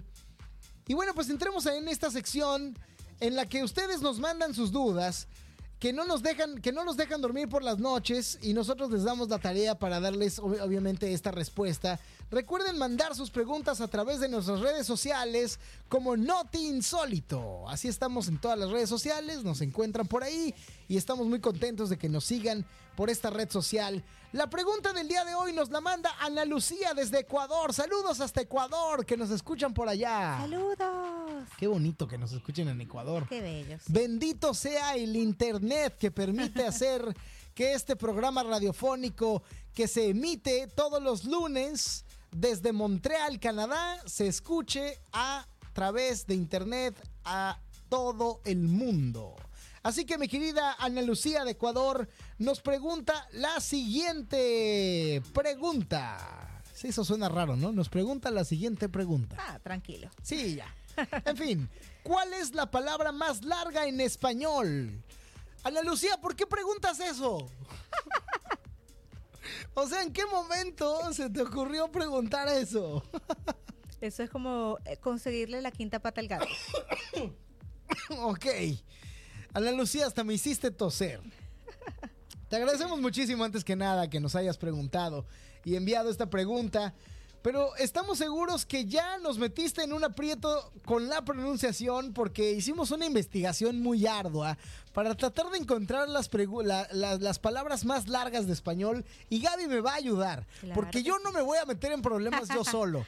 Nos vamos a meter en problemas como equipo que somos y los dos nos vamos a meter en problemas porque Ana Lucía de Ecuador nos ha pedido que extendamos estas palabras de la manera correcta. Así que vamos allá. Así que la pregunta es, ¿cuál es la palabra más larga en español? Bueno, pues el español es uno de los idiomas más hablados del mundo y extendidos alrededor del mundo. Esto gracias a la colonización de, España en, América y en otras partes del mundo también. Y obviamente le debemos que casi todo un continente hable el mismo idioma, que es como América.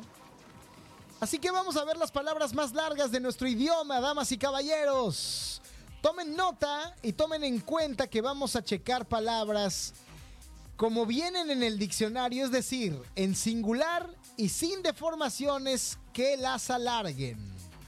Así que siguiendo esta regla, pues ahí les van las 10 palabras más largas del español, según la mismísima Real Academia Española, que nos dicta el español como debe de ser.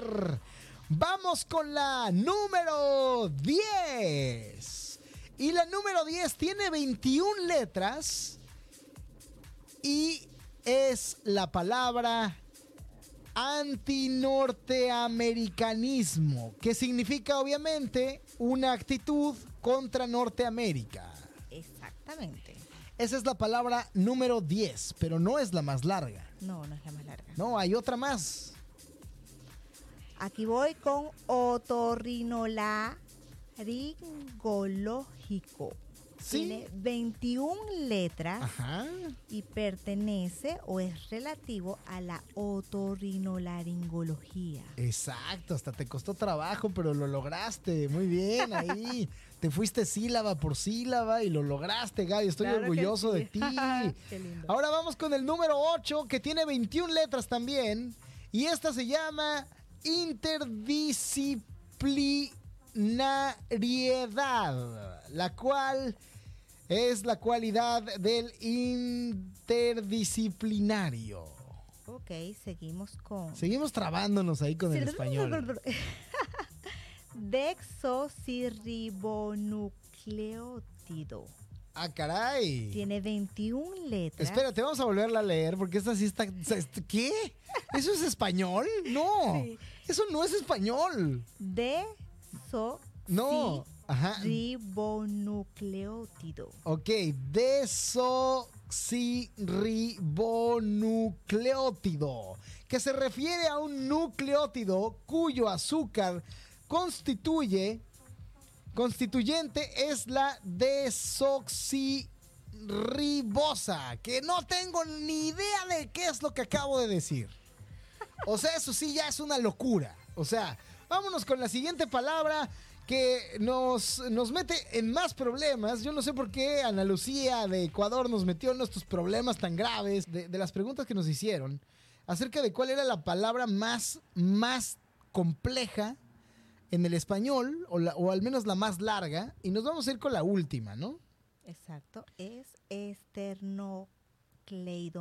esternocleidomastoideo. Ándale, una palabra que tiene 22 letras y que se llama, ¿cómo, mi querida Gaby? Esternocleidomastoideo, ¿Qué? lo cual es un músculo del cuello desde el esternón y la clavícula hasta la hipófisis.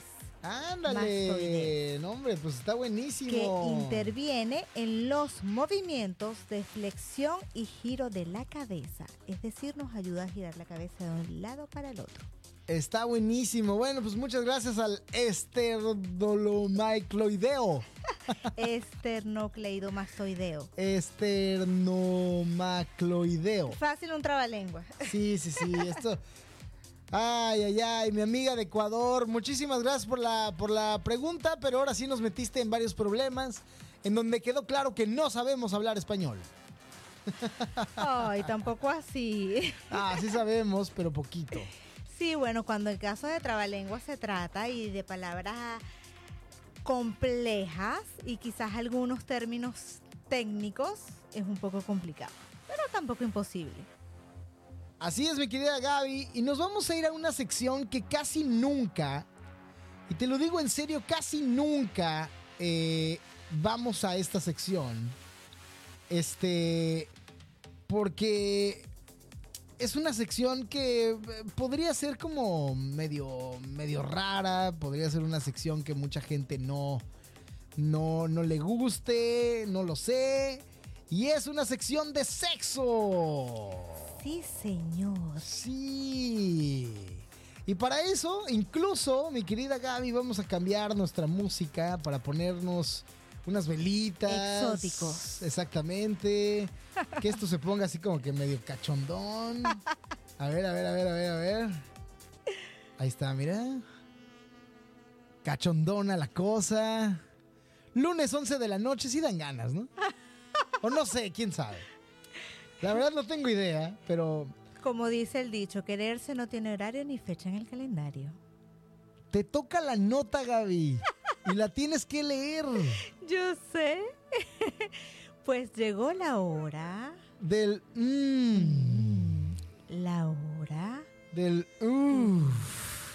la hora. ay, Sí, llegó la hora de, hablar, de sexo.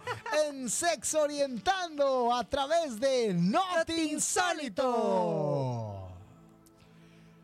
Bueno, Luke, te cuento que en parejas ¿Sí? que ya llevan cierto tiempo, Ajá, puede ser hasta norma, ajá, obviamente no debería, ajá. pero es Sí, que se vaya apagando la llama de la pasión. ajá, ok. De hecho, la falta de sexo y de deseo en la pareja es una de las problemáticas que más se plantea en la terapia sexual. Sí, sí, sí, son personas que ya llevan mucho tiempo y entonces sexualmente, pues, es- pues, eh, ahí, ahí, ahí hay algo ahí que... La monotonía. La monotonía, el mismo tamaño, ¿no? El- Además, la misma forma de fricción. diversos terapeutas Ajá. dicen que el problema empeora con la edad, ¿Sí? pues a medida que crecen las responsabilidades, se corre el riesgo de que la pareja entra en una dinámica en la que el sexo quede relegado.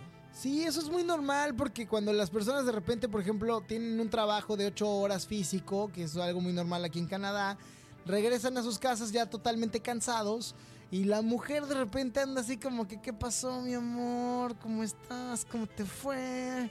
Te estaba esperando, mira el negligé que me compré y el, y el otro pobre con la espalda toda, toda molida. le duele todo y pues nomás no se puede, ¿no? Es por eso que muchos expertos ahora aconsejan el mindful sex. No, no, no. El mindful, sex. Corrijo. Mindful sex. Exacto. Y aquí en Sex Orientando te contamos ¿De ¿Qué qué va? El, mind, el Mindful Sex es una técnica creada para ayudar a las parejas a recuperar esos momentos justos. Expertos proponen ejercicios como atender a la respiración para coordinarse con la pareja y aprender a estar presentes solo mirándose el uno al otro. En otras palabras, se trata de aprender a estar dejándonos ser y no centrándonos en tengo que. O sea, dejar ir como ideas como tengo que tocar así a mi pareja, tengo que llegar al orgasmo y tengo que poner una buena cara o una cara de de de una cara de lo que tú te estás imaginando. En lugar de eso, Luke, hay que respirar, mirarse, estar en el momento presente y dejar que a partir de ahí todo vaya surgiendo. Es decir, que todo fluya. Ok. El objetivo de esta técnica es cambiar el paradigma del placer y romper con la sexualidad que nos han enseñado. Olvidarnos de esas relaciones puramente físicas que se han hecho tan famosas.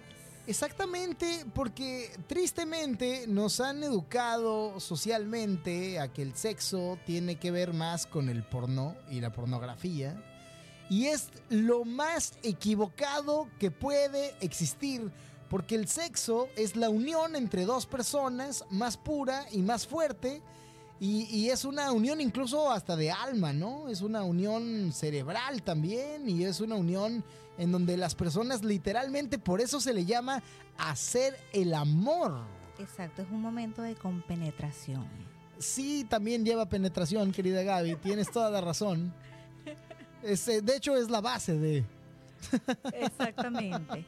El mindfulness, full sex. No, es el mindful, Mindful sex. sex. Mindful sex. Gracias que tengo a mi amigo Lu aquí que me corrige. Ahí estás, muy bien. Según expertos, es más rico porque aumenta el autoconocimiento, ayuda a tener más intensidad en las sensaciones, a descubrir nuevas experiencias y muestra cómo generar una mayor intimidad. Ándale, hasta me dan ganas de hacer mindful sex.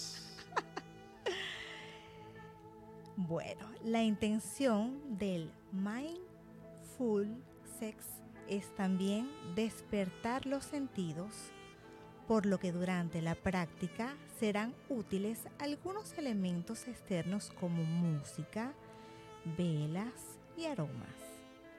Esto para conectar de una manera más profunda con uno mismo y con tu pareja. Órale, es, es muy interesante porque la verdad es que últimamente algunas personas que han tenido estos cambios eh, pues, alterados, eh, re- redirigidos y obviamente degenerados por la pornografía, como lo hemos dicho anteriormente, se convierte como en una especie de sexo muy, ya sea agresivo o muy ansioso por llegar rápido a ese apex, a ese momento álgido, a ese momento clímax en donde simplemente hay una polución y ya, ¿no? Es un momento ahí de... ¿Qué te dura? ¿Tres segundos? ¿Dos segundos? Sí, bueno, yo Bueno, a las mujeres que- les dura un poco más, pero a los otros los hombres son tres segundos y ya. ¿No? Sí, bueno, contar el tiempo que dura un orgasmo no es nada fácil, sobre todo depende de la intensidad. No todos, nuestro cuerpo Claro. Tiene la misma capacidad, disposición de sentir Sí, y hay sí, días sí, en los que es más intenso y otros que es. menos intenso. Exacto. Y bueno, pues hay algunos ejemplos de mindfulness, full sex. ¿Por qué lo estamos diciendo mal los dos, Gaby? No, no, no tengo idea, pero bueno, dis- disfrutemos el, el- el poder equivocarnos de esta nueva palabra que usted, amigo Radio Escucha, también está escuchando por primera vez. Así que los ejemplos del mindful sex para que quede más claro son conectar con la mirada. Es la forma más genuina de sentirse en conexión. Activar el resto de sentidos. Llevar la atención al tacto, la vista, el gusto, el olfato, los sonidos, para crear una experiencia aún más rica y placentera. Mantener la atención en el presente. Si la mente se desvía y nos damos cuenta, se puede traer al presente de nuevo presentando atención a la respiración. Qué interesante, porque también es dejar de hablar a la voz interior.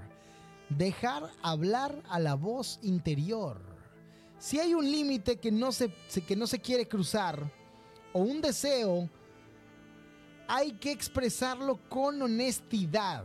Por ejemplo, si no te gusta hacer cierta cosa, pero la haces por querer eh, darle placer a tu, eh, darle placer a tu pareja, siéntete libre de decirle no quiero, no me gusta, eh, no, hoy no, o simplemente dejémoslo de hacer para siempre, ¿no? Yo creo que el sexo es cuestión de soltar las expectativas de disfrutar y de dejarse llevar. Exactamente, justamente es uno de los puntos de el Mindful Sex. Y un punto que es el punto más importante y es el que vamos a hablar en este momento porque el programa ya casi ha llegado a su final. Es nada más y nada menos que un sexo que va más allá de la pura conexión física. Es el mejor sexo que puedes tener. La pregunta es, ¿lo probarías? Claro que sí. ¡Ah! Mi querida Gaby, ¡qué locura! Nos pusimos eróticos. Nos pusimos super eróticos aquí en Nota Insólito. Fíjate que es una nota que nunca damos en este programa, pero el día de hoy sí la dimos. Fue interesante, ¿no? Sí, fue chévere. Fue interesante, fue, fue un, un orgasmo auditivo para las personas. fue un momento de relajación. Así que ya, ya lo saben. Si quieren tener una mejor calidad de vida sexual, prueben el Mindful Sex. Es básicamente algo muy similar a la meditación, pero con sexo y sobre todo comunicación con la pareja. Exactamente, comuniquen a su pareja lo que les gusta. Díganle, oigan, miren, me gusta esto, quiero esto, échenme la mano. Yo creo que parte de los grandes problemas la mano de las relaciones largas es que el sexo se convierte en una monotonía. Porque vas aprendiendo dónde sí le gusta, dónde no le gusta, ¿no? Exactamente. Y, también. Haces cosas nuevas. exactamente. De repente hay que decir, échame la mano aquí, ahora échame la mano allá. Hagamos algo diferente. Exacto. Y no, sé qué tan abierto o, no, pero de repente decir, oye, mira, vamos a invitar a un amiguito o una amiguita. Bueno, yo soy más de cambiar de lugares. De lugares. Sí. Sí, sí, sí. O sea, en el bosque, vamos a aventarnos a la eh, playa jugar con herramientas como hielo. Claro.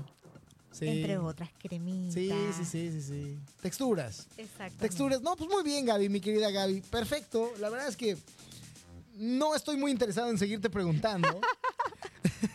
y yo tampoco responderte. Pero muchas gracias por tu aporte. Esto fue la sección de Sexo Orientando aquí en Not Insólito. Damas y caballeros, son las 11 de la noche con 14 minutos. Yo voy a hacer una pregunta. ¿Nos quedamos un ratito más o nos vamos? Nos quedamos. Nos, quedamos, nos quedamos, nos quedamos. Sí, nos vamos a quedar a una nota más. Y es que la nota que tenemos a presentar en este momento, damas y caballeros, señoras y señores, niños y niñas. Digo, espero que todavía no, no nos estén escuchando niños y niñas, porque si no. ¿te imaginas, ¿Te imaginas la preguntadera ahorita de mamá, qué es eso del mindful sex? Ay, Dios. Ay, no. Se lo hubiese tapado los oídos a la mía. No, no, no. Una disculpa a todas las personas a las que les hicimos esto. Pero bueno, no, es bueno que, les den educación sexual a sus hijos desde Es preferible que lo den los padres a que lo dé un extraño. Claro, por supuesto que sí. O que lo aprendan en páginas de internet, en donde aprenden cosas salvajes y atroces. En fin. Damas y caballeros, vamos con la última nota de este programa que se intitula Un día como hoy. Ya lo dijo un gran sabio, para entender nuestro presente y futuro hay que echar un vistazo a nuestro pasado. Sí, checa qué pasó un día como hoy en Not Insólito. Llegamos a la sección en la que echamos un vistazo al pasado y recordamos qué pasó un día de hoy. Eh, como el 10 de octubre, pero de 1973. Nació nada más y nada menos el actor y presentador Mario López. Todo muy bien hasta que la pregunta se vuelve, ¿quién carajos es Mario López? Algunos que estaban muy jovencitos no lo saben, es así. Sí, ese es un problema, ¿no? O sea, no sé, todo iba muy bien. Es que nadie sabe quién es Mario López, pero no te preocupes porque No Te Insólito está para explicártelo. Claro que Así que te explicamos. Miren, mis queridos chavos y los chavos rucos que tampoco saben quién es Mario López, pues nada más y nada menos les hablamos de algo que todo mundo de alguna manera debería de saberlo. Los chaburrucos cuando éramos jóvenes y los chaburrucos o los, o los ya rucos lo saben. Vería- veíamos una serie todas las tardes de manera casi casi religiosa que se llamaba Salvados por la Campana. Yo no me la perdía. Era buenísima, ¿no? Me encantaba. Era buenísima, era una, una serie tremenda. Todavía se puede ver esa serie en YouTube, completamente gratis. Todas las personas millennials y generaciones nuevas como la generación Z y demás, y la, y la generación de la generación de la generación de las generaciones que ya no sé ni cómo se llaman, que van naciendo y van siendo otro tipo de estirpe de personas, que no entienden las cosas vejestorias como nosotros, porque son personas nuevas Sí. que acaban de llegar a este mundo, ¿no? Eh, pues conozcan a Salvados por la Campana por medio de YouTube. Búsquenla porque de verdad es una serie impresionante en donde uno de los personajes secundarios, ¿qué, pasó con él eh, dentro del tiempo? Se fue ganando el cariño del público. El personaje era A.C. Slater y fue interpretado por el actor llamado Mario López que nació en San Diego, California, y tiene obviamente raíces mexicanas. Es hijo de Elvira, que ha trabajado como operadora telefónica, y Mario López, que ha trabajado en un municipio, que trabajaba en un municipio. Mario, en la vida real, fue luchador durante sus años de escuela y actividad que usaron varias veces en Salvados por la Campana, donde él se echaba sus maromas Sí. y se echaba ahí sus peleas. Incluso estuvo en séptimo lugar en el último campeonato de California del Stage High School. Eh, su carrera profesional se inició en 1985 cuando apareció como el hermano menor de la serie de comedia de ABC como Pablo y ese mismo año interpretó a un baterista y bailarín en Kids Incorporated. Impresionante. En la vida real, Mario también es un baterista destacado y ha sido visto en muchas de sus actuaciones tocando ese instrumento. En 1989, Mario López fue elegido para interpretar a A.C. Staler en Salvados por la Campana, papel que interpretó durante cinco años y su papel requería que fuera masculino, bailarín y atlético, ya que sería un rompecorazones. López mantiene una constante amistad con su coestrella Mark Paul Gosaler, que se llama realmente Zach Morris, y a A.C. Stellar a principio se pelea con Zach con el amor del por el amor del personaje Kelly Kaposky y obviamente por ese romance con otro personaje, Jaycee Hispano, es el que se volvió uno de los más recordados. En el verano del 2006 apareció como una celebridad constante para la tercera temporada de la serie ABC Bailando con las Estrellas. Y en junio del 2008 fue nombrado por la revista People como el soltero más sexy. Escribió un libro de cocina también Es interesante un hombre sexy cocinando, ¿no? Multifacético. Es interesante. Sí. ¿Tú qué opinas acerca de los hombres sexys cocinando? Ay, me encanta. ¿Sí? ¿En calzones? Claro que Sí, sí. o sea, salir, despertarte en la mañana y ver un hombre sexy lleven el desayuno a la cama en calzones. en calzones. Ay, qué sabroso. Eso, muy bien. a finales del 2012 fue un nuevo anfitrión de la segunda temporada del popular programa Factor X en su versión de Estados Unidos, junto a Khloe Kardashian y los famosos jurados Britney Spears y Simon Cowell. Así que, damas y caballeros, feliz cumpleaños número 49 a Mario López. Happy birthday. To you. Ahí está. Que no nos está escuchando, de hecho, él le vale gorro este programa, pero nosotros lo recordamos el día de hoy. Para la gente que no lo conoce, bueno, pues ya lo conoció. Y ha llegado el momento en el que nos vamos a ir a música. Sí, damas y caballeros. Y después nos vamos a regresar para después despedir este programa. Es así. Vamos a escuchar a una chica que me gusta muchísimo. Ella se llama Aitana. Y esto es lo más nuevo de Aitana. Es una chica que tiene música interesantísima. Y lo escuchas en... Noti Insólito, 102.3 FM Radio Centreville.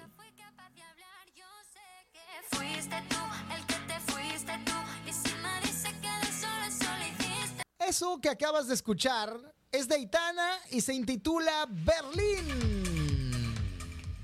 Y es una canción que la verdad está buenísima, así como ella también, a la cual le mando un beso para que se lo ponga donde ella guste. Digo, esperando que guste que le, que le ponga el beso, ¿no? Que le, claro, porque Porque uno puede mandar los besos que quiera, pero pues si no lo reciben, pues ya ni modo, ¿no? Pues ya qué hacemos. Nada. Oye, ya son las 11 de la noche con 24 minutos. Y eso quiere decir, mi querida Gaby, que... Llegó el tiempo de despedirnos. Se acabó lo que se vendía el día de hoy. Pero estamos muy contentos de haber estado aquí en este día de acción de gracias. Que técnicamente debería de ser un día en donde no deberíamos de haber venido a trabajar, pero sí venimos porque damos gracias de tener este trabajo. Exactamente, de estar juntos aquí. Así es. De hablar con y de transmitir el programa a todas estas personas maravillosas que nos escuchan. Así es, un saludo a toda la gente que nos escuchó en vivo a través de Radio Centreville 102.3 FM, que es la casa productora de este hermoso programa radiofónico llamado Noti Insólito. Así es, yo soy Lu Chateau, soy productor del programa y locutor de este programa y le agradezco a mi co-conductora y colega, amiga y demás, Gaby. Gracias a ti por estar aquí conmigo, por el tiempo, por la dedicación y gracias a todas aquellas personas que se conectaron en sintonía y nos escucharon. No se olviden, el próximo lunes a las 9 y 30 tenemos una cita. Así es, y le mandamos un saludo. No estoy muy seguro de que nos esté escuchando, pero podría ser que sí. Le mandamos un saludo a nuestro queridísimo amigo Fase 3, que el día de hoy no pudo venir al programa y que no sabe cuánto lo extrañamos. Sí, te extrañamos mucho. Amigo, si estás escuchando este mensaje, realmente te extrañamos muchísimo en este programa. Te mandamos un beso enorme. Eres una parte muy importante en esta emisión y por supuesto que se notó tu, tu ausencia. Sí. Así como cada, cada vez que, que- que alguien falta, como lo has hecho tú, como lo he hecho yo, y, Sí, y bueno, pues cada quien tiene su, su preciso aporte que hace falta. Y definitivamente el día de hoy nos hizo falta nuestro queridísimo amigo y colega Fase 3, con el cual estuve en contacto eh, telefónico el día de hoy. Él, él está bien, no tiene ningún problema. Simplemente, bueno, pues es día de acción de gracias y decidió dar gracias y descansar. darse un break. Está bien. Les deseamos una feliz semana para todos. Así es, les agradecemos muchísimo. Recuerden seguirnos en Spotify. Si nos estás escuchando por- en Spotify por primera vez, por favor suscríbete, nos vas a ayudar muchísimo. Si nos escuchaste por, esto, por YouTube, También suscríbete y déjanos tu comentario para decirnos qué te pasó, qué te pareció el programa. Yo soy Lu Yo soy Gaby. y esto ha sido todo por hoy. Muchísimas gracias. Vámonos con música. Ha llegado el momento de escuchar esto que se llama Premio de Consolación. La canción está a cargo de Leiva y Natalia Lacunza y la escuchas en Radio Centreville.